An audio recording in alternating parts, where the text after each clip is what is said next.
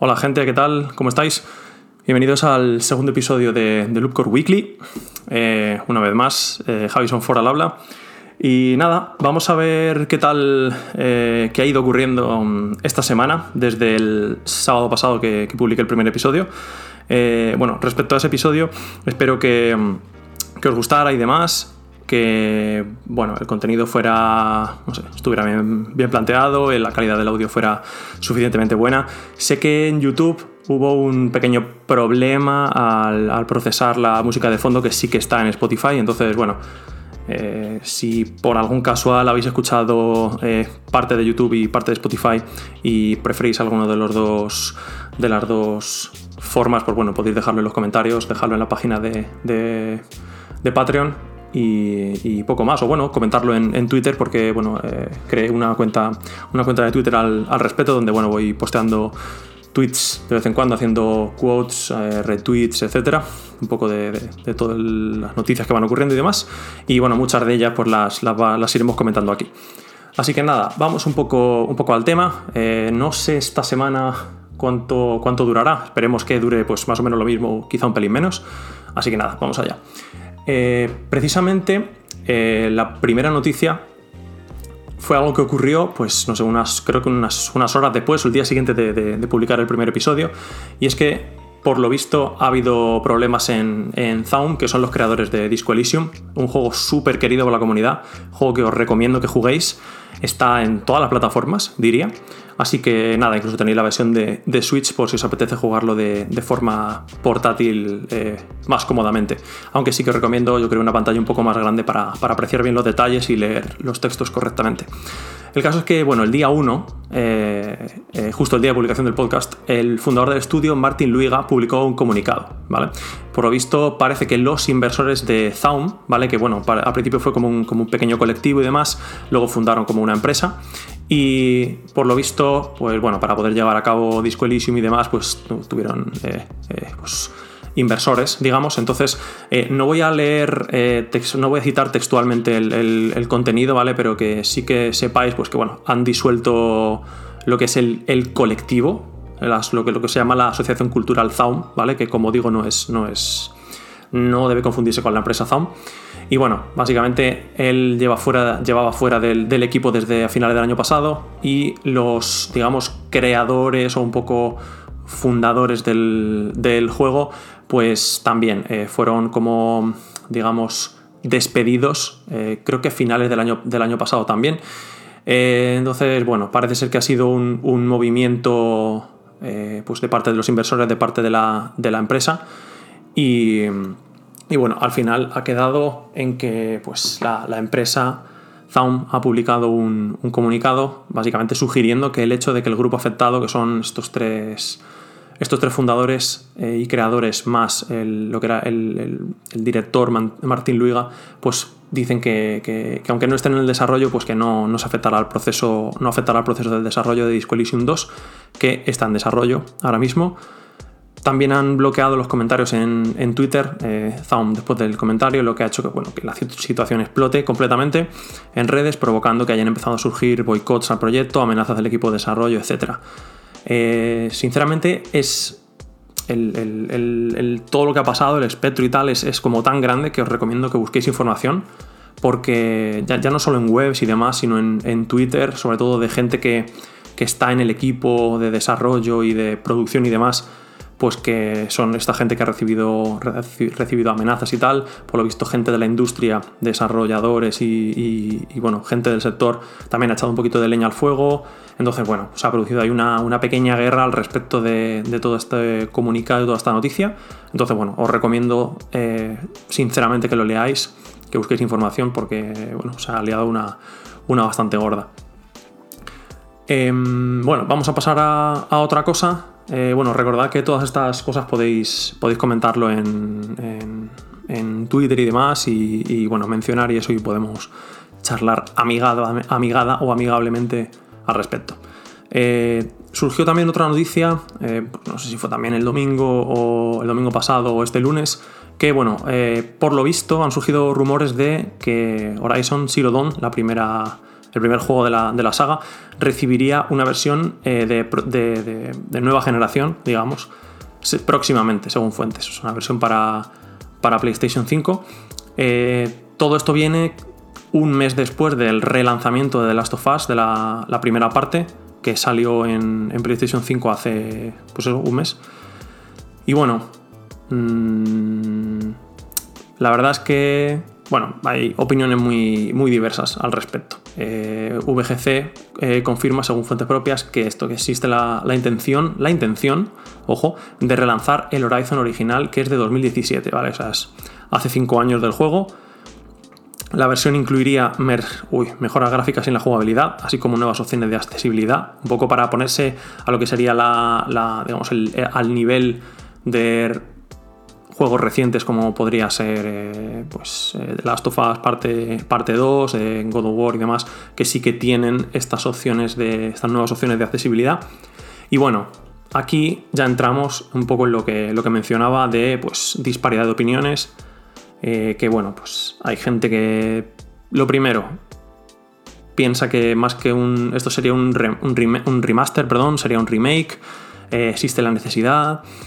Por lo visto, como solo van a hacer mejoras gráficas, eh, bueno, ciertas cosas también en la jugabilidad, pero no creo que pues, eh, afecte a lo que sería el 100% del desarrollo, como cosas que han hecho, pues por ejemplo, Electronic Arts en, Dead Space y demás, que sí que es un, remake, porque bueno, el juego sale hace muchos años, han modificado muchas cosas, han, pues lo han hecho desde cero, si, si mal no recuerdo.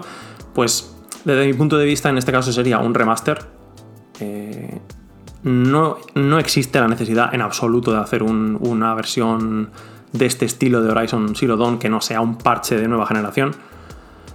No sé, sinceramente a Sony le ha dado fuertemente por esto. Eh, y en especial juegos recientes, porque eh, ocurrió con, ha ocurrido con The Last of Us parte 1, ¿vale? Que es un juego que sí que es un poco más antiguo, pero sí que ha recibido sucesivas versiones pues digamos parcheadas, porque para PlayStation 3 fue uno de los, uno de los últimos juegos de, la, de, lo que es el, en, la vida útil de, PlayStation 3. Salió la versión esta remasterizada o mejorada, sí, creo que se llamaba The Last of Us eh, Remaster o algo así. Salió para PlayStation 4. No sé, sinceramente no existe la necesidad de sacar un, un remaster en este caso, según mi opinión de un juego que salió hace 5 años, que se ve estupendamente y, que hoy, hoy en día es súper jugable, sinceramente. Entonces, además la versión de PC salió hace relativamente poco, salió hace un año o dos como mucho. Y, se ve igual, y al final es la misma versión que salió para, PlayStation 4 en, su momento. Quizá ligeramente mejorada con opciones para, para, PC, pero vamos, no mucho más. Entonces, bueno, desde mi punto de vista no es necesario sí que es necesario hacer esto con juegos pues que al final están olvidados por parte de Sony, como sí que podría ser, y de hecho fue el aniversario hace no mucho de, la trilogía de Sly Cooper, que bueno, pues es una saga de nicho, digamos, entre comillas, porque no, ha sido nunca uno de los buques insignia de Sony, pero sí que, desde mi punto de vista, pues, mm, no sé, merecerían mejor trato del que, del que han tenido. Horizon ha vendido muy bien, pero sinceramente no merece la pena, desde mi punto de vista.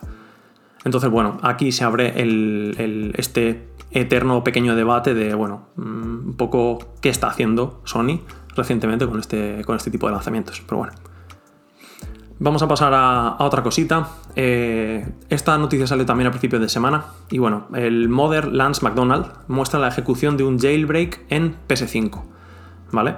De esto supongo que os habréis, os enterado también porque es bueno, bastante impactante, aunque tampoco es que ahora mismo vaya a suponer la muerte de nadie, porque no permite jugar a juegos, pero bueno, sí que es un avance en lo que sería el, el, homebrew o lo que sería el, la, la, SIN, ¿no? que se suele llamar, de, de PlayStation 5. Eh, bueno, la noticia básicamente es, bueno, es una, serie de, una serie de tweets, hay un vídeo donde se muestra cómo se han aprovechado de una vulnerabilidad en el WebKit de la versión 4.03 del sistema. Según comentan, el exploit es bastante inestable y funciona alrededor de un 30% de la vez que se ejecuta.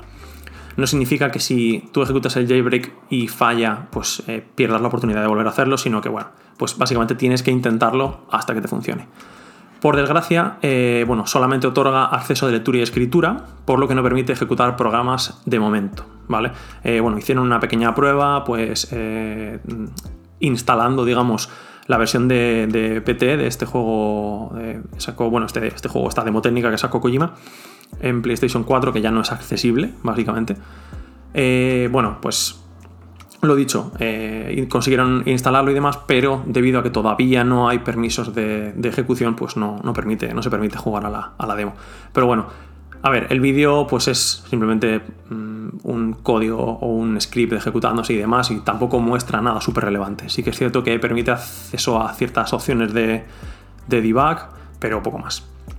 ¿Vale? Pero bueno, que sepáis que es, bueno, es, curioso y bueno, puede ser el inicio de la de la, de la SIM de, PlayStation 5. Y bueno, hablando de PlayStation 5, pasamos a otra cosa, eh, y es que Sony plantea, bueno, plantea, no, planea fabricar 2 millones del eh, VR Kit 2 para marzo, ¿vale?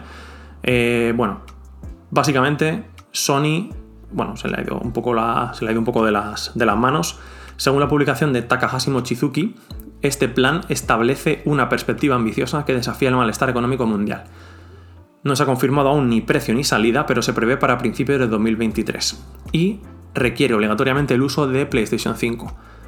Mm, ahora mismo, dado que, esto es mi opinión, dado que PlayStation 5 no es accesible para el mercado general, o sea, tú no puedes ir a una tienda de juegos, a un game, a, a una FNAC, a un MediaMark y decir, póngame por favor una unidad de PlayStation 5, no sé qué sentido tiene tener unas expectativas tan altas como para vender 2 millones de PlayStation eh, VR, eh, la, bueno, la versión 2, básicamente.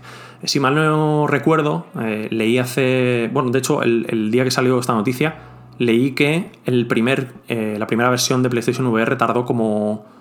como, no sé si 6 meses en alcanzar las 800.000 unidades u 8 meses en alcanzar las 600.000 unidades, algo así, unos números similares, pero bueno, son muchas unidades, pero claro, el mercado en aquel momento de PlayStation 4 estaba muy establecido, podías acceder a la consola cuando quisieras y demás, pero bueno, sí que es cierto que, mm, pues por algún motivo, las ventas de PlayStation 5 están siendo súper buenas, pero tú ahora mismo, eh, no sé, pillas a 10 personas por la calle, o a pillas a 10 personas en un game, le preguntas cuántos tienen PlayStation 5 y probablemente menos de la mitad te digan, oye, pues yo la tengo. O, lo mismo, no conocen a nadie que tenga una PlayStation 5. Entonces, desde mi punto de vista, son perspectivas o un poco expectativas demasiado altas para el market share o la cantidad de PlayStation 5 o la disponibilidad de PlayStation 5 que hay ahora mismo. Sinceramente. Veremos un poco en qué queda, una vez que anuncien ya pues, la fecha de salida, el precio y demás, que el precio también afecta porque bueno, ya sabéis que Sony subió el, precio de las PlayStation 5 50, 50 euros. Eh, bueno, 50 en todas las divisas menos en dólares, un poco caraduras, pero bueno. Entonces, a ver cuál es el precio de, salida de las, de las gafas también y luego la compatibilidad con ciertos juegos o los juegos exclusivos que haya pues de salida, digamos, para, para este kit de, de realidad virtual. Entonces, bueno, es un poco desmedido para mi gusto. Eh, y bueno, seguimos con Sony. Sé que de momento estamos, estamos copando el podcast con noticias de Sony. Pero bueno, eh, esta es una, noticia bastante rápida y es que bueno, la inversión de Sony en From, Software, eh, perdón, la, compañía desarrolladora de, de, bueno, de Elden Ring, de la saga Dark Souls, Sekiro, etc., podría extenderse más allá de lo que es el sector de los videojuegos. Hace un mes Sony se hizo con un 14% de la compañía, ¿vale? Eh, relevante también que Tencent tiene un 16%, ¿vale? Con lo cual ahora mismo pues un, alrededor de un 30%, un pelín más, porque hay unas, unas décimas ahí. Pues bueno, forma parte tanto de, Sony como de, como de Tencent. Entonces, bueno, eh, esto pues, puede implicar pues, que salga contenido multimedia, básicamente, pues alguna serie, algún, alguna película, etcétera, etcétera. En particular, sale mucho o, nos viene mucho a la mente eh, lo que serían películas, porque bueno, han salido recientemente, eh, hace no mucho, la película de Uncharted, eh, la serie de Last of Us sale el año que viene, entonces bueno, parece ser que Sony pues estaba metiendo ahí un poquito de, pasta, digamos, para sacar este tipo de, de contenido multimedia. Entonces, bueno, veremos un poco veremos un poco en qué queda esto. De momento no hay tampoco ningún anuncio, sin más. Simplemente han mencionado eso, que, que, esta, alianza o esta, este, esta colaboración con From Software pues podría, ir más allá de videojuegos y poco más, la verdad. Sinceramente, como último toque a la noticia, eh, dado lo segmentado que está el, lore de juegos como Elden Ring o, la saga Dark Souls, pues que hagan una película y demás con un lore tan, no sé, tan segmentado lo veo un poco raro, un poco, no sé. Es como que ahora mismo no me cabe en la cabeza, pero bueno. Y vamos a más cositas. Eh, bueno, esta semana ha habido también un, anuncio, digamos, un, vídeo publicado por, por CD Projekt unas, unas transparencias, digamos, publicadas por CD Projekt, donde, bueno, básicamente hacían un poco, un, publicaban un roadmap, ¿vale? De sus, de sus sagas y un poco de lo que, del, plan este que tienen pensado para, para cierto, para, el futuro mm, corto, medio plazo, digamos, o incluso, incluso largo plazo también. Y es que, eh, bueno, ahora mismo tengo una imagen, una imagen delante que es un poco la que han publicado. Y ahora mismo, para lo que sería eh, la saga de Witcher, ¿vale? Eh, tienen, digamos, un poco a corto plazo lo que sería el llamado Project Sirius, ¿vale? Que contaría con modo multijugador y un jugador, con, cito textualmente, una historia inolvidable para fans y nuevas audiencias veremos un poco sobre todo el tema del multijugador. No sé si el multijugador, no sé, le querrán meter un modo Went dentro o, o, qué tendrán pensado, la verdad. No tengo, no tengo ni, la más, ni la más remota idea. Eh, luego, el primer juego de la segunda saga, digamos, de, The Witcher, ¿vale? Que sería Witcher 4, 5, 6 o como quieran llamarlo. El primer juego se llama Project, bueno, tiene el nombre en clave Project Polaris. Eh, bueno, será un, serán RPGs de, de mundo abierto en la trilogía, doy por hecho. Eh, han pasado a, hacer el desarrollo con un Real 5, entonces bueno, pues podemos esperar gráficos de, bastante calidad, teniendo en cuenta pues lo que, lo que hemos visto tanto en The Witcher 3 como en Cyberpunk 2077. Y esto, una, nota que añadieron un poco a, posteriori en una entrevista con Adam Kicinski, que es uno de los co-CEO de, de, CD Projekt, pues bueno, eh, mencionó que como pronto este Project Polaris, ¿vale? Llegaría en 2025, ¿vale? Y además que esta nueva trilogía de The Witcher se lanzará en un plazo de 6 años, desde el lanzamiento de este Project Polaris. Entonces, pues bueno, teniendo en cuenta que, sin considerar futuros retrasos o problemas que quieran evitar, pues un poco para, para en este proceso de saneamiento de imagen que tiene, que tiene CD Projekt, pues si como pronto llega en 2025, ¿vale? Eh, no sé, pongamos antes del final del año fiscal, pongamos en febrero marzo, ¿vale? Principio de marzo. 2025, 6 años de plazo hasta que se publique el tercero, el Witcher 6, que sería Witcher 6, pues estamos en 2031. 2031, ojo, eh, según estudios y demás, esta generación de consolas terminaría en 2027, creo, más o menos, unos 7 años de vida. Entonces, esto supondría que muy probablemente tanto el segundo juego, o sea, el Witcher 5 o Witcher 6, pues aparecerían, probablemente Witcher 5 sería, eh, digamos, un poco cross-gen, ¿vale? O sea, saldría para Play 5 y la futura Play 6, por ejemplo, y quizá este Witcher 6 en 2031, pues, pues sea, sea en PlayStation 6 o vete tú a saber dónde. Pero bueno. Eh, Pasando a la. Bueno, eh, siguiendo en, la saga de Witcher, eh, un proyecto en clave llamado Canis Majoris, ¿vale? Se desarrolla eh, por una. Está desarrollado por una, compañía, digamos, externa. Y pues no es. No va a ser el típico juego de, de, The Witcher, va a ser otra experiencia totalmente diferente. Entonces, bueno, veremos un poco. un poco en qué queda. Y bueno, pasando a, lo que sería la saga Cyberpunk, ¿vale? Eh, hace un mes o así anunciaron lo que sería la primera expansión de, Cyberpunk 2077, desarrollada por CD Projekt Red, Red sorry, eh, que tiene como nombre Phantom Liberty, ¿vale? Eh, no, sé si tiene, no sé si tiene fecha, no me acuerdo ahora mismo, pero bueno, podéis, podéis buscarlo. Y el segundo título, digamos la continuación de, Cyberpunk, pues tiene como nombre en clave Project Orion. Igual será desarrollado por, por CD Projekt Red en este caso y no se sabe nada más en principio. Y luego, lo más, digamos, interesante es esta nueva IP, ¿vale? Desarrollada también internamente por, por CD Projekt, que tiene como nombre en clave Project Adar, ¿vale? Con H. No han dado más detalles, solo que será una, IP 100% interna. Y, eh, bueno, ya como, como, nota aparte, pues eh, también eh, Marcin, Marcin Iwinski, que es, otro de los coceos junto, junto con Adam Kicinski, pues ha anunciado que deja su cargo como, como coceo de CD Projekt a final de año ya que planea presentarse como candidato a jefe del Consejo de Supervisión. Eh, bueno, pues básicamente estará un poco al tanto de lo, que vaya, de lo que vaya ocurriendo. Supongo que tendrá todavía cierto peso en decisiones que se puedan tomar, pese a no estar, a no estar involucrado directamente en lo que sería la compañía. Pero bueno, también ha, mencionado, perdón, que bueno, seguirá siendo uno de los, de los mayores eh, accionistas, digamos, de, la compañía. Y de, CD Projekt diría que no tenemos nada más, o sea que bueno, no podemos ir con nada, pasamos a, otra cosa. Eh, vamos a. Yo creo que podemos pasar a un poco más de noticias, quizá un poco más rápidas. ¿Vale? Eh, el modo freelance de Hitman 3 se retrasa hasta el año que viene, ¿vale? han anunciado que se retrasa hasta el 26 de enero, ¿vale? En, teoría tenía empezado, pensado lanzarlo este año, aunque no tenían una fecha cerrada, si mal no recuerdo. Pero bueno, han dicho que anunciarán una nueva prueba técnica eh, cerrada el día 27, entonces no sé exactamente cómo, podrás aplicar, digamos, para, participar en esta prueba técnica cerrada, pero bueno, eh, que sepáis que se ha retrasado. Este nuevo contenido consiste en un modo con elementos roguelike, ¿vale? en el hecho de que, bueno, pues quizá las misiones se generan un poco de, manera procedural o de manera pseudo aleatoria. Eh, puedes, tienes una base que puedes mejorar, un piso franco, en fin, bueno, eh, tiene, tiene, buena pinta, sobre todo dada la, jugabilidad y bueno, lo entretenido que es eh, esta saga de World of Assassination. Entonces, bueno, veremos un poco, un poco en qué queda. Y nada, el 26 de enero, el 26 de enero lo tenemos aquí.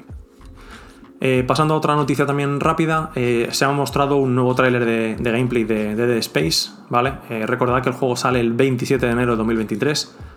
al igual que la semana pasada hablábamos un poco de, este tráiler nuevo de historia que salió de, Callisto Protocol, pues el juego, esta versión de Dead Space a mi gusto se ve súper bien también. yo ya jugué a, los, a la trilogía original, no sé exactamente si jugaré a, esta versión, es probable, depende quién sabe dónde estaremos en, el 27 de enero del año que viene. Pero bueno, soy un poco cagueta, como ya mencioné en, el primer episodio, así que no sé exactamente si, lo jugaré o no. También han anunciado el contenido de la edición coleccionista, ¿vale? Eh, viene de Limited Run Games y costará pues unos 274 dólares, ¿vale? Al cambio ya os puedo decir que serán pues eh, unos 300 o incluso, o incluso más. Eh, la edición viene pues con lo típico, habitual, una caja metálica, viene con el clásico pin, el CD de la banda sonora, unos pósters, etc. Y lo más curioso es que viene con un, lo que sería el casco de, Isaac, pues a tamaño real, con sus lucecitas y, demás, la verdad. Bastante, bastante interesante, se ve bastante bien, si os apetece poneroslo bueno, en, en, carnaval, pues bueno, creo que por esa fecha pues tendréis un buen, un buen disfraz, la verdad, para salir por ahí. Vamos a pasar a más cositas. Eh, Company of Heroes 3 se retrasa hasta febrero de 2023, ¿vale? Eh, el mensaje que han publicado es el típico de, PR que estamos viendo para todos los retrasos que, ha habido estos últimos, estos últimos años, desde que empezó COVID. Y bueno, básicamente, eh, bueno, que van a trabajar para, pulir el desarrollo, no sé qué, no sé cuántos, clásicos bugs, pixels a pulir, gameplay para ajustar, no sé qué, no sé cuántos, ¿vale? Lo típico. Entonces, bueno, el lanzamiento se retrasa desde el 17 de noviembre, ¿vale? Pues quedaba un mes y una semanita, una cosa así para que, para que saliera a la venta, hasta el 23 de febrero del año que viene. Más cosas. La versión Next Gen de Dragon Ball Z Kakarot saldrá el 13 de enero, ¿vale? Eh, incluirá, bueno, mejoras gráficas, la posibilidad de jugar hasta 4K 60 frames por segundo, tiempos de carga más cortos gracias a los SSD y bueno, etcétera. Lo típico que viene en, estos parches de, nueva generación. ¿Vale? Pasando a otra cosa también bastante rápida, bueno, Death Cells eh, eh, añade un modo Boss Rush en, PC. Podéis ver un poco los detalles en, el vídeo que, publicaron el otro día. Y bueno, por lo visto han anunciado que desde hace, bueno, salió hace cuatro años el juego, pues bueno, parece ser que por lo visto está en esta eh, mitad un poco de vida útil del juego, vida útil o digamos recorrido del juego, o sea que todavía quedan otros, otros cuatro años de contenido, supongo que irán sacando contenido en, DLCs de, pago y demás, y bueno, ciertas, eh, ciertas eh, contenido gratuito, digamos. Luego, eh, han salido varios trailers de gameplay. Bueno, no son trailers en realidad, porque son, es gameplay de, gente que ha, tenido, que ha tenido acceso a una prueba cerrada de, Gotham Knights, este nuevo juego dentro de lo que sería el universo de, los juegos de Batman de DC en, consola y, PC. En este caso sin, Batman, ¿vale? Como ya se anunció en su momento. Eh, bueno, Batman ha muerto y bueno, pasan cosas, ¿vale? El combate según lo que he visto, hay varios vídeos de unos 20 minutos, 30 minutos algunos, etc. El combate me parece más fluido que en Arkham Knight, ¿vale? Que fue la última, última, el, último juego que salió de la saga. La jugabilidad es similar, ¿vale? Eh, no he visto nada tampoco que me haya volado la cabeza, pero sí que he visto que el combate es más fluido que en Arkham Knight. Eh, animaciones y combate se ve diferente en función del personaje que controles, ¿vale? Hay cuatro personajes disponibles. Creo que más o menos puedes cambiar entre ellos o elegir a ciertos personajes para ciertas misiones y demás. Pero bueno, hay un clip, ¿vale? Eh, en el que Robin va en, va en, una, en una moto, ¿vale? Pues eh, de camino a una misión o lo, que, o lo que sea. Sinceramente, no me ha generado ninguna sensación de velocidad eh, en lo que es con la moto. Es como si fueras en la misma velocidad cuando empiezas a, a, conducir, cuando empiezas a acelerar, digamos, y en el pico de velocidad me parecía que la, que, la moto iba pues eh, ligeramente más rápida, pero no mucho. Sí que es cierto que te añaden este, este reborde un poquito que te genera esa sensación de, velocidad y demás, pero a mí la verdad es que me ha parecido como si fueras a 5 km por hora o si fueras en una bici. Entonces, bueno, sí que en, en, este clip se aprecia muy bien lo que es la interacción con la policía, ¿vale? De Gotham. Me llama la atención y es que lo pone, creo que es en un, mensaje en, el propio juego, que dice que, bueno, no puedes, o sea, puedes pegarte con la policía, pero la, no, te reporta ningún tipo de beneficio, o sea, no te da experiencia, no te da nada, básicamente. Entonces, esto, pues, eh, te, fuerza un poco, te anima a que no te pegues con la, no te pegues con la poli o que, bueno, pues que intentes pasar un poco desapercibido en ese aspecto. Luego, esta, eh, bueno, esto es de, ayer, ¿vale? Estoy grabando este podcast el día 7 de octubre, pues ayer por la noche hubo un Nintendo, un Nintendo Direct dedicado única y exclusivamente a la película de Super Mario. Salió un teaser trailer de un par de minutitos y tal. Y bueno, eh, tengo que decir que la estética y la calidad del, render de lo que se vio me parece increíble. O sea, me parece que está súper bien hecho. El, Mario, bueno, salió el meme este de que no tenía, no tenía culo, digamos, comparado con, con, juegos u otras, digamos, iteraciones de Mario. Pero bueno, la verdad que se ve se ve súper bien, la verdad, súper, súper bien.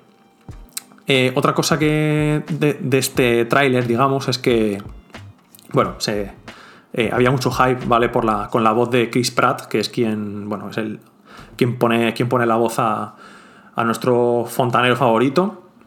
Y la verdad que tanto las voces de Chris Pratt como Super Mario eh, y la voz de, Jack Black como Bowser, la verdad que para lo que se ha visto, me pinta bien, la verdad. La de Jack Black quizá la esperaba un poquito más grave, pero bueno, la verdad que de momento para el contenido que se ha desvelado y lo que se ha visto, pues no está mal. La verdad que Mario no dice gran cosa en el tráiler, entonces habrá que ver, eh, no sé, cuando se tome una setita o alguna cosita, a ver un poco un poco cómo, salta o, qué voz pone aquí nuestro amigo, nuestro amigo Chris. Pasando a otra noticia, también eh, breve, eh, se ha desvelado un nuevo tráiler de Need for Speed Unbound, ¿vale? Esta nueva, nueva edición de la saga. Eh, lo que más me ha llamado la atención, fíjate que no tenía pensado en plan pues, mencionarlo y demás, pero cuando vi el tráiler, la verdad que me ha, me ha flipado la estética cartoon que, tiene, así rollo, no sé, un poco cartoon, el shading y, demás, la estática, me, la, la estática, la estética me parece espectacular. Y es precisamente lo que me podría animar incluso a jugar a, jugar a este juego. Un poco la, la, este, este estilo, digamos, de diseño que han, que han tomado para, para esta edición. Bueno, han mencionado, supongo que muchas de estas cosas ya se sabrían, que bueno, tendrá, un modo, tendrá modo de un jugador, tendrá modo multijugador, juego cruzado y actualizaciones gratuitas de contenido. Viniendo de Electronic Arts, no creo que el 100% de las actualizaciones de contenido sean gratuitas, pero bueno, habrá que ver un poco en qué queda, sobre todo de cara a lo que sería el multijugador, ¿vale?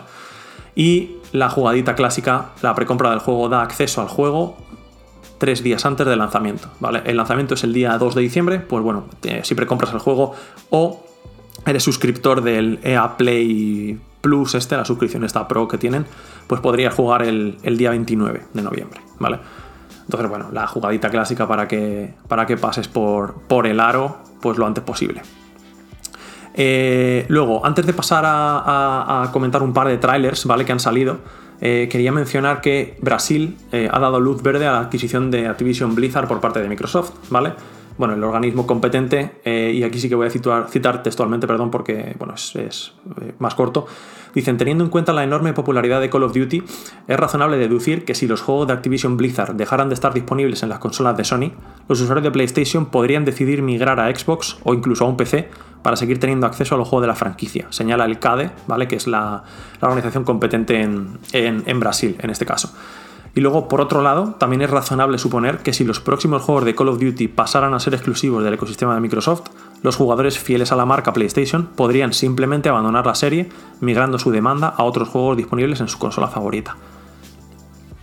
Eh, bueno, a ver, es un poco, poco raro el, comentario, la verdad. Pero bueno, sí que es cierto eh, que Microsoft ya anunció en su momento, cuando hicieron la compra, porque además el primer comentario que hizo, que hizo Sony fue qué va a pasar con, Call of Duty. Pues bueno, eh, Xbox, bueno, desde Microsoft dijeron que no preocuparse, que los juegos, la, saga Call of Duty de momento eh, iba a seguir saliendo para, todas las consolas. Entonces, bueno, me parece un poco lamentable que la principal preocupación de Sony sea Call of Duty. Bueno, supongo que Call of Duty será uno de los grandes. Eh, una de las grandes gallinas de, los huevos de oro que tienen en, PlayStation, porque debe vender un, un horror.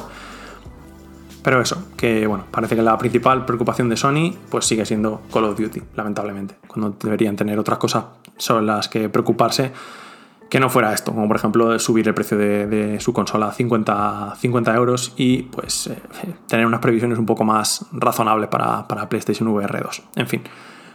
Y ahora sí que vamos a pasar a lo que sería eh, pues vamos a comentar un par de trailers, ¿vale? Eh, uno de ellos ya lo mencioné en el podcast pasado, ¿vale? Que iba a salir el tráiler de Wild Hearts. Y luego, por último, para, terminar el podcast, vamos a ver un poquito lo que, lo que se anunció eh, ayer de. ¿Ayer? Creo que sí. Del, de Escarlata y Púrpura, ¿vale? Bueno, revelaron nueva, nueva información. Así que nada, si no tenéis los trailers, digamos, a mano, sí que os recomiendo que os los pongáis, ¿vale? Porque he tomado un montón de notas y bueno, sí que es, pues voy a ir comentando y pues a lo mejor ciertas cosas no las habéis visto o, bueno, quizá y creo que os, que os rentaría tenerlo delante un poco para, ver de lo que estoy hablando, ¿vale? Vamos a empezar por Wild Hearts, lo que sería la, competencia, nueva competencia para, Monster Hunter. Eh, bueno, el tráiler gráficamente se ve mejor, en mi opinión, que Monster Hunter Rise y Monster Hunter World. Em, se ve súper bien, los escenarios están súper bien modelados, eh, tiene toda esta estética feudal japonesa y demás, súper, súper bonito, la verdad. Y bueno, voy a ir un poco siguiendo, siguiendo estas notas que, que tomé. Eh, bueno, en el tráiler básicamente vemos cómo nos, cómo nos enfrentamos o nos vamos a enfrentar a lo que sería este jabalí gigante, ¿vale? Eh, se parece mucho al, jabalí eh, Nago, ¿vale? De la princesa Mononoke, que aparece al, principio de la, película, ¿vale? Eh, bueno, eh, a lo largo del tráiler vemos la sucesiva unión de jugadores a la, misión, ¿vale? Jugablemente se ve muy frenético y muy ágil. diría que más de lo que este, esta última versión de Monster Hunter, que sería Monster Hunter Rise, pues ahora mismo ofrece, ¿vale? Y eso que Monster Hunter ha evolucionado mucho en términos de jugabilidad y, agilidad y demás. Pero bueno, se ve muy frenético y muy ágil, como decía. Eh, bueno, eh, diría que el, mayor atractivo, desde mi punto de vista, es estos artefactos que se llaman Karakuri, o se han denominado Karakuri, son el, es el mayor aliciente en términos de jugabilidad, desde mi punto de vista. Se han visto unos cuantos, en este caso, ¿vale? Eh, se ha visto una máquina voladora, ¿vale? Que es, bueno, te permite, pues, eh, eh, planear, ¿vale? Digamos, porque utilizas como una catapulta para, saltar y luego desde ahí planeas con, con, esta, con esta máquina. Se ha mostrado también lo que sería una, una, tirolina, ¿vale? O sea, básicamente creas como una torrecita. Bueno, no es una torrecita en verdad, sino que es como, como creas como una máquina que lanza un arpón, ¿vale? Se clava en determinada superficie, en este caso se clava en una, en una montaña. Y bueno, pues te permite pues, eh, llegar hasta esa zona a través de un, a través de un cable, ¿vale? Eh, tengo un poco de, de, duda respecto a lo que sería el alcance, ¿vale? Y dónde puedes, dónde puedes lanzar eso, sinceramente. ¿vale? Ya que hay, bueno, pues por lo visto se pueden destruir los escenarios, o al menos parte de ellos, como se ve en el combate contra el jabalí, pero bueno, veremos un poco pues dónde puedes tirar esta, esta tirolina. ¿Vale? Eh, luego hay un muelle, ¿vale? Que es un poco la plataforma esta que os decía antes, con la que puedes pues, eh, saltar, digamos, más alto eh, para, pues, en este caso, utilizar la máquina voladora o para tener suficiente altura como para golpear al enemigo en la cabeza, por ejemplo, algo así. ¿Vale? Probablemente el muelle sea de las que más se utilicen, pues quizá en armas pesadas para llegar a ciertas zonas un poco más, digamos, elevadas de lo que sería el, monstruo y poder, pues, no sé, infligir mucho más daño, daño en esa zona. No, no lo sé. También hay como una especie de mazo, ¿vale? Es como una especie de torrecita, tiene como un mazo y es como si fuera una, como una catapulta. Lo que pasa es que en vez de lanzar una piedra, pues la herramienta termina el arco completo, es como si fuera un mazo, básicamente. Es, tiene un poco que ver también con lo que decía ahora mismo de, la, el, muelle este, la capacidad de saltar y golpear desde, desde más arriba. Pues esto tiene esa relación de intentar, pues no sé, aturdir al, enemigo, golpear en una zona un poco más, más vulnerable. Eh, luego, se ha visto como una especie de como de, no, de torrecita, pero sí como, como un, no, sí como un arco, ¿vale? De, de, fuego, un elemento, un elemento de fuego que te permitiría en este caso inflamar el arma, doy por hecho, eh, muy al estilo, al estilo Dark Souls o bueno, al estilo de las armas de, de Monster Hunter, pero en este caso eh, el arma de Monster Hunter ya de por sí tiene cierta probabilidad de infligir ese daño o tiene ese cierto, ese cierto bonus de, daño de, ese elemento. En este caso, imbuirías, digamos, el, arma con ese elemento. En tema, en tema, personalización y demás y progresión no se ha visto nada, entonces no sé si las armas serían, digamos, genéricas o podrán ser mejorables, si le podrás poner ciertos elementos, etc. ¿Vale? En un momento del combate se ve como otro de los Karakuri que, aparecen es como un muro, ¿vale? Porque el jabalí se estampa básicamente contra él. Mm, es. Ahora mismo diría que es el al que menos. No sé, al que menos utilidad le, he visto. Porque lo veía como muy cinemático, ¿vale? En cuanto lo, cuando lo ponía, el jabalí se estampaba y demás. Lo he visto como muy cinemático. Entonces, pues no sé si estaría preparado. El efecto que tendrá, etcétera. No lo sé. ¿vale? Luego hay como una especie de barril explosivo, ¿vale? Creo que la animación y el, como lo, que sale de ese barril no es, no es explosivo en términos de fuego, ¿vale? Sino que sería más como un barril de destello, eh, similar a un poco lo que se hace en el Monster Hunter para aturdir a ciertos enemigos con, flash, básicamente.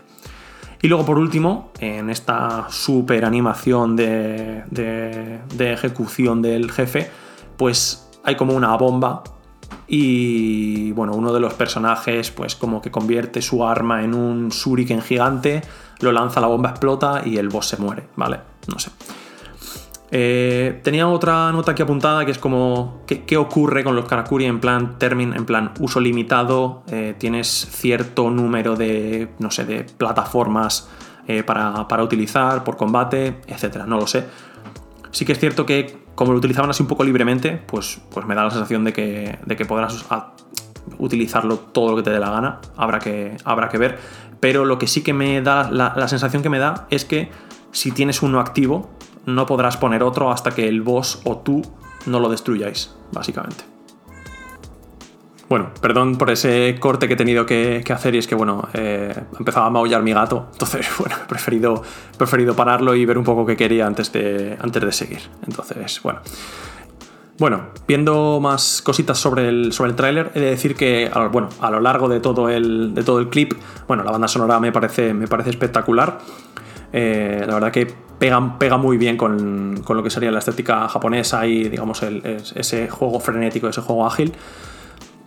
Aparte de esto, el loot, ¿vale? De, monstruos pequeños un poco es...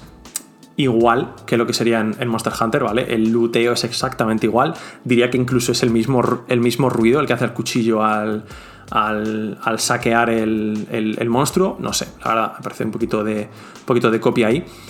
Luego, eh, en, bueno, mientras navegas, digamos, o mientras corres un poco por el escenario, a medida que te acercas al, monstruo gigante, pues ves, pues, puedes ver el, el rastro, ¿vale? Que deja. Eh, en este caso, en, Monster Hunter, lo que ocurría, al menos en Monster Hunter World, no, me acuerdo de, Monster Hunter Rise, es que bueno, pues había huellas, ¿vale? de lo que sería la criatura y bueno, pues podías, podías irla, irla traqueando. En este caso hay directamente un, rastro como de olor o de, aire que puedes, que puedes seguir. Luego, hay diferentes tipos de armas, ¿vale? Cada uno de los personajes que aparecen en el tráiler tiene un arma diferente. Hay una katana, hay como una especie de, no sé, de paraguas, y luego hay, pues, tiene, hay otro personaje que tiene como una especie de kunais y demás, y es, que luego, y es el que luego convierte, digamos, esos, kunais en el shuriken este gigante y, demás. Entonces, bueno, hay esa variedad de, tipos de armas, veremos un poco cómo, cómo afectan. Y, pero bueno, tiene buena, tiene buena pinta. Veremos si hay, si hay más armas. Yo supongo que sí, ¿vale? Porque Monster Hunter tiene muchísima variedad de armas. Cada arma tiene un poco su, rol en las partidas multijugador. Entonces, a ver, a ver qué ocurre aquí. No hemos visto nada estilo. Eh, ningún arma estilo support o algo así, como serían. Eh, pues quizá incluso el, arco, me atrevería a decir, o la. No me acuerdo cómo se llama el arma esta musical de la de, Monster Hunter, pero bueno, eh, que no, hay, no se ha visto de momento ningún, ningún rol de lo que sería support, básicamente. ¿Vale? Lógicamente, como en Monster Hunter, pues con, lógicamente cuanta, con cuanta más gente juegues, pues más, más divertido es, sobre todo si cada uno pues hace ciertas cosas y no todos vais con una espada grande a meterle mochazos al, al monstruo en la cabeza. Pero bueno, eh, como decía antes, el entorno es destructible, ¿vale? Hay un momento, ya no, contando lo que sería el, muro este, Karakuri, pero sí eh, eh, llega un momento en el que el jabalí se, estampa contra una tori, la puerta está japonesa roja alta, y bueno, pues lo destruye, básicamente.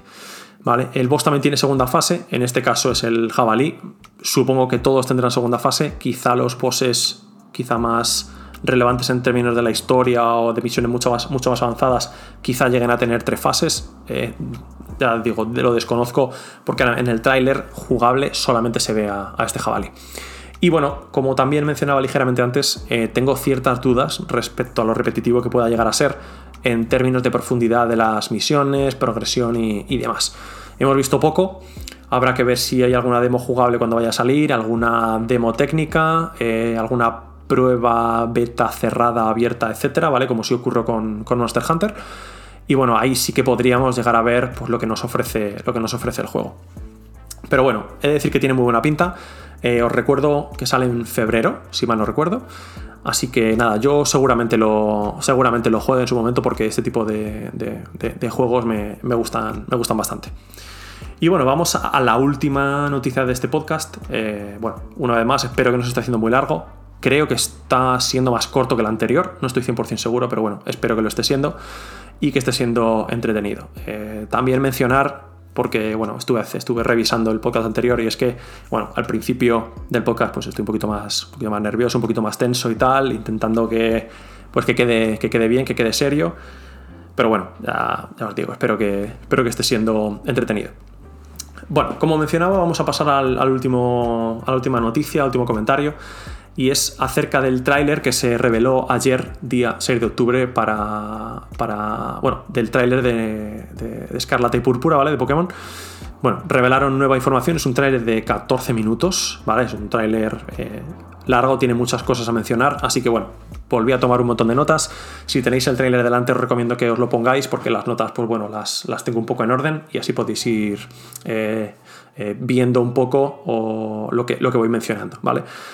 Bueno, empezando por un clásico de Game Freak en, Nintendo Switch, pues no se ve muy fluido desde mi punto de vista. El entorno parece bastante vacío y poco pulido, ¿vale? Eh, un poco a lo que vimos, en lo que vimos, como lo que vimos, perdón, en, Pokémon Arceus y, en ciertas zonas como el área silvestre de, Pokémon Escudo y Espada. Eh, mm, no sé, no sé la verdad qué quieren hacer con esto porque hay juegos de otras compañías que están trabajando para Nintendo, como por ejemplo, pues eh, eh, los que han hecho este, eh, Xenoblade Chronicle 3, que bueno, se, ve, se ve demencial, sinceramente, comparado con, con Escarlata y, y Púrpura. Pero bueno, creo que seguirán un poco en la línea, sinceramente. Mientras sigan haciendo cosas mundo de mundo relativamente abierto, yo creo que se seguirá viendo igual, sinceramente. Porque dudo que la potencia de Switch en este caso sea, sea un problema cuando hay cosas como Breath of the Wild o eh, Xenoblade Chronicle que se ven infinitamente mejor que, mejor que esto. Pero bueno.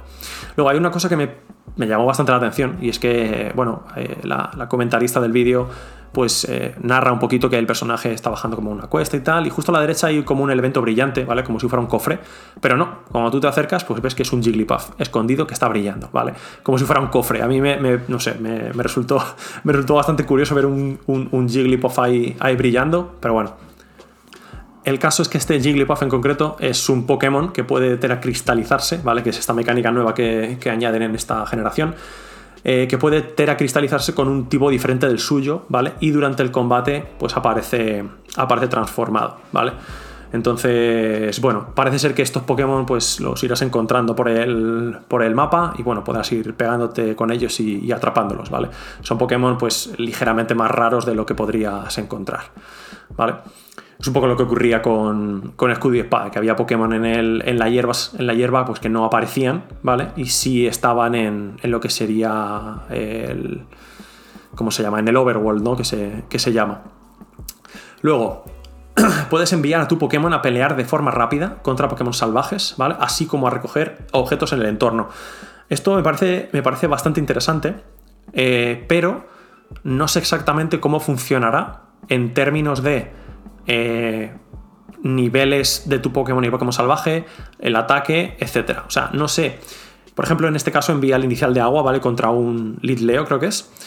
Entonces, bueno, eh, pues tu inicial es, tiene tipo beneficioso contra ese Leo, pero claro, eh, ¿de qué nivel es ese Leo? Porque no se, no se ve en el tráiler.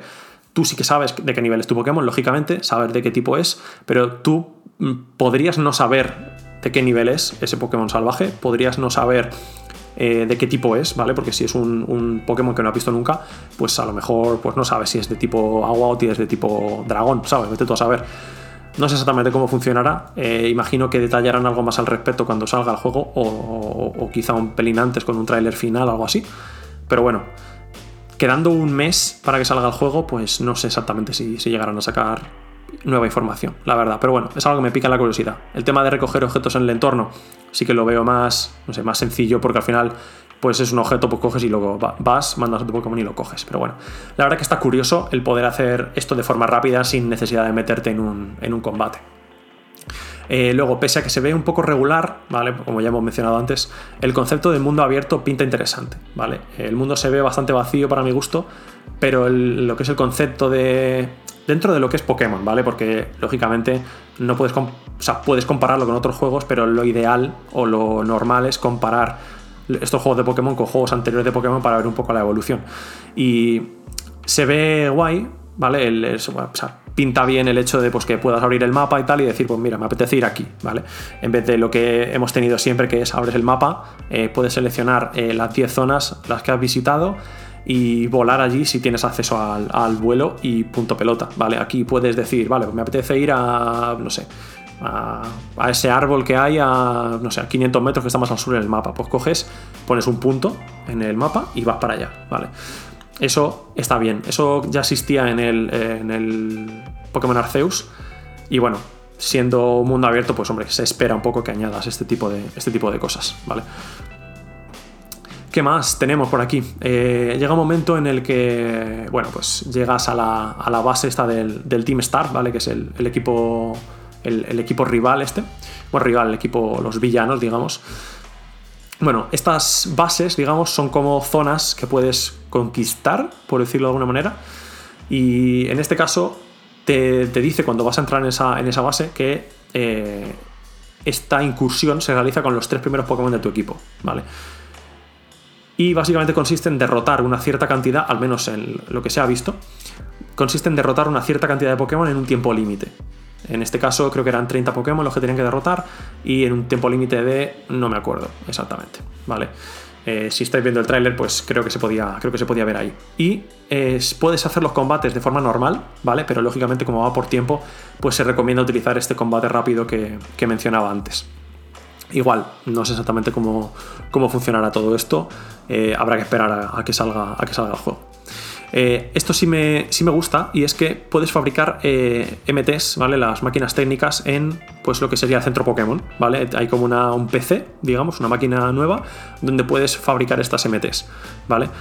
Utilizando materiales de luteo. ¿De dónde salen esos materiales de luteo? Pues no lo sé.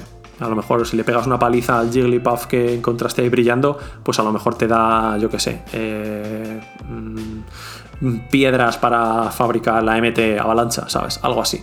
No sé exactamente cómo, cómo funcionará y de dónde saldrán esos materiales de, esos materiales de luteo. No sé si de, las, de los combates contra, o sea, las incursiones en las bases o qué. No tengo, no tengo ni idea. Puedes enfrentarte también eh, contra Pokémon Titán, ¿vale?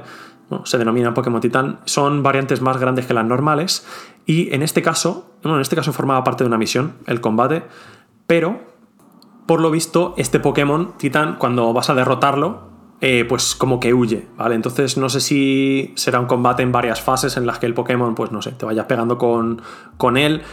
No sé exactamente cómo funcionará. Quizá como los Pokémon Totem eh, que salieron en, Sol y Luna en su momento. No, no sé, la verdad que simplemente se ve el primer combate y cómo huye el Pokémon Titan. No sé si el combate llegará a más, serán varias fases, o si directamente te pegas con él y no lo puedes capturar, sino que el, el Pokémon se va. No lo sé.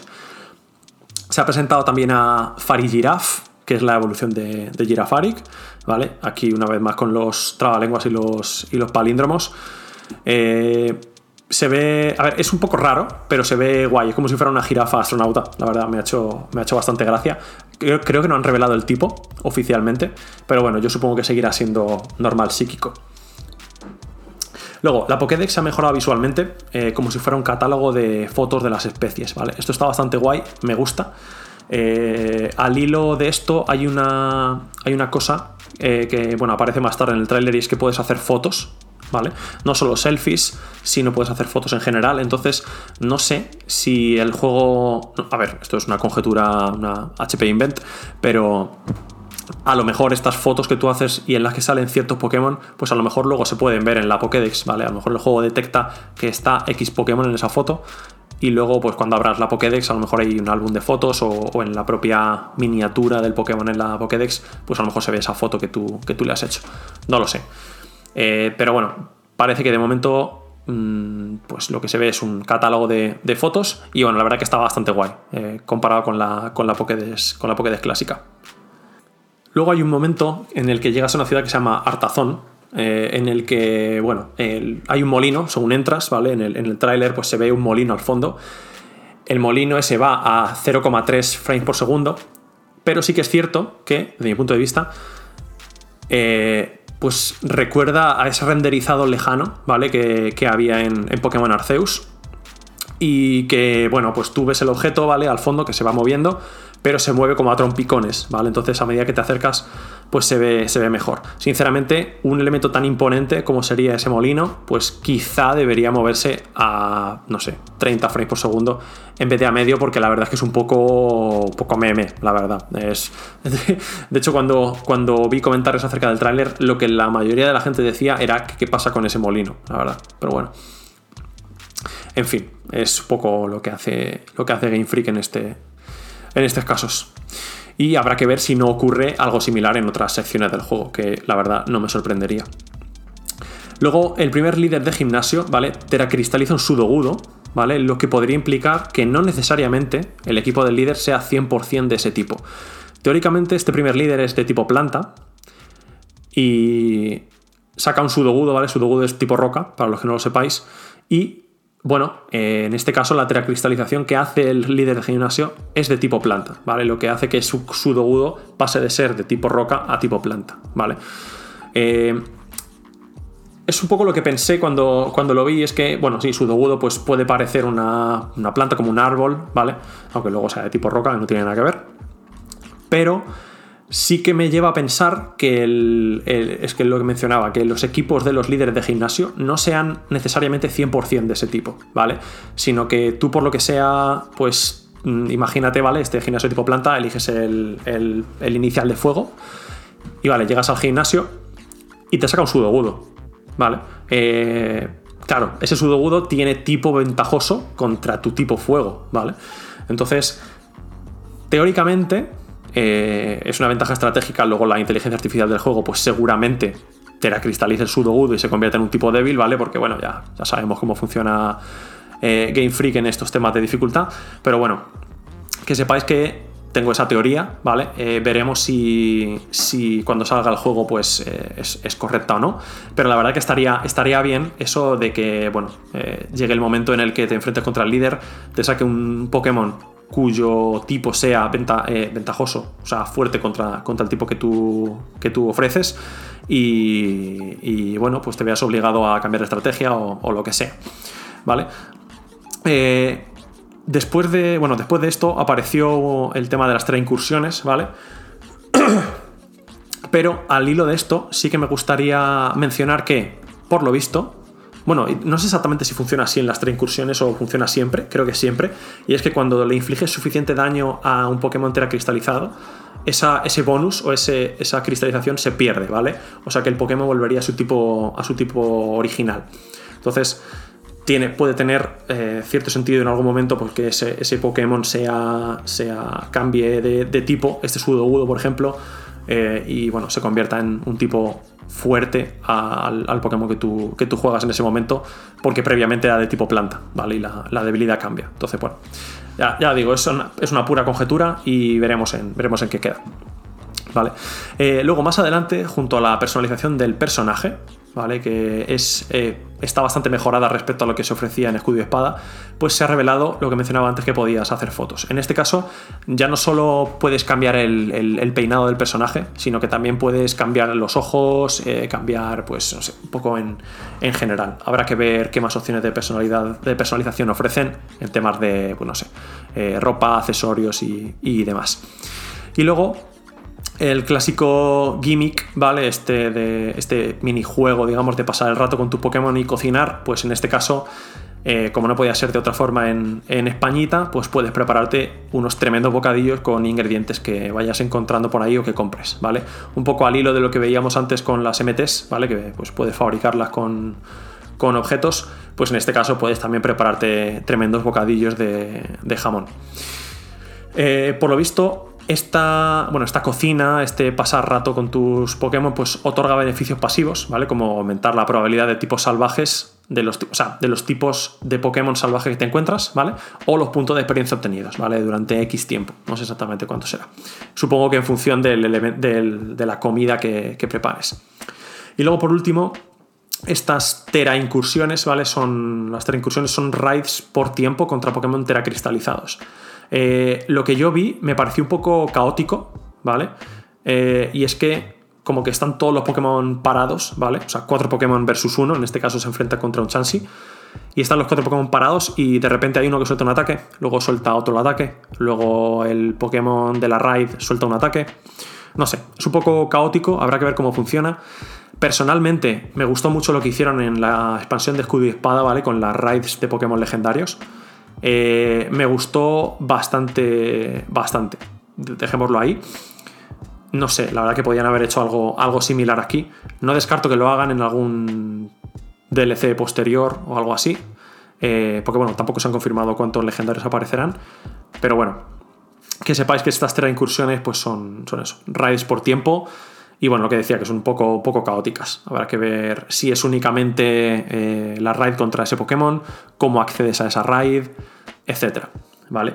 Y no mucho más, la verdad. Eh, pese a esto, pese a ciertas cosas como el tema gráfico y demás, sigo teniendo, sigo teniendo ganas de, jugarlo.